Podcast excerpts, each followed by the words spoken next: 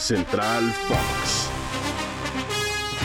Hola, hola, ¿cómo están? Qué gusto saludarlos. Mónica Redondo, Ricardo García Ochoa, sean bienvenidos a esta edición de Central Fox para la ruta diaria de Spotify.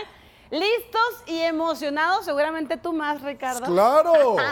por estar juntos esta bonita mañana y por el debut de Dani Alves hoy en el Estadio Olímpico Universitario. Minutitos tendrá el brasileño en ese partido de Pumas contra Mazatlán. Hablemos de lo que ha sido este arranque de la jornada 5, la quinta fecha del calendario dentro de la apertura 2022. Regia edición informativa de Fox Sports a través de Spotify, con victorias por la mínima de Monterrey en casa ante la Franja de Puebla y de Tigres como Los regios. visitantes, pero ya logran ambos equipos, ambos clubes regiomontanos, su cuarto triunfo del presente certamen y se afianzan en esa primera posición de la tabla general. De acuerdo, un resultado para algunos sorpresivos, no para mí.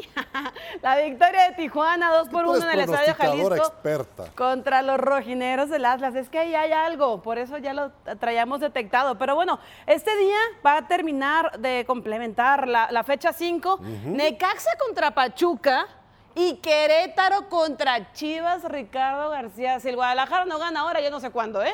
Bueno, hablando de los equipos tapatíos que están pasando por un momento complicado, uno de ellos el Atlas, que ayer en la noche terminó cayendo, segunda derrota consecutiva Sí. para el conjunto de Diego Coca, tercera en sus últimos cuatro partidos. ¿Dónde quedó aquella ofensiva que le metió tres goles a la máquina cementera de Cruz Azul? Ha anotado solamente un gol en sus últimos dos partidos y en esta ocasión cayeron en casa ante los Cholos de Tijuana. E iban ganando con anotación del Tincho Nervo. Martín Nervo había adelantado en jugada balón parado, un remate de cabeza, pero después se le vino la noche encima y me gusta que Tijuana ya empiece a hilar triunfos y a dar ya una mejor cara de lo que habían sido los últimos torneos. Sí, es una, es una buena noticia y principalmente, ya sabes, para un club que ha- no ha gozado de estabilidad en el puesto de director técnico, razón por la cual Ricardo Baliño puede respirar Uy. un poquito después de Checa, haber sacado checa. estos tres puntos como visitante. En menos de una semana le ganó al América y le ganó al bicampeón Sí, a sí, domicilio. sí. Así es, es correcto, señorita. Cosas, Tú hablabas cosas. hace un momento de los partidos programados por hoy. Bueno, ayer Dani Alves tiene su primera práctica con los felinos del Pedregal. Sí. Veremos cómo les va a los Pumas ante los cañoneros de Mazatlán. Son los dos conjuntos que cerrarán la actividad de este día miércoles con tres partidos programados. Y mencionabas tú la visita que hará Pachuca a Necaxa, Querétaro siguiendo anfitrión de el rebaño en ese duelo ante Guadalajara. Son los tres partidos programados sí.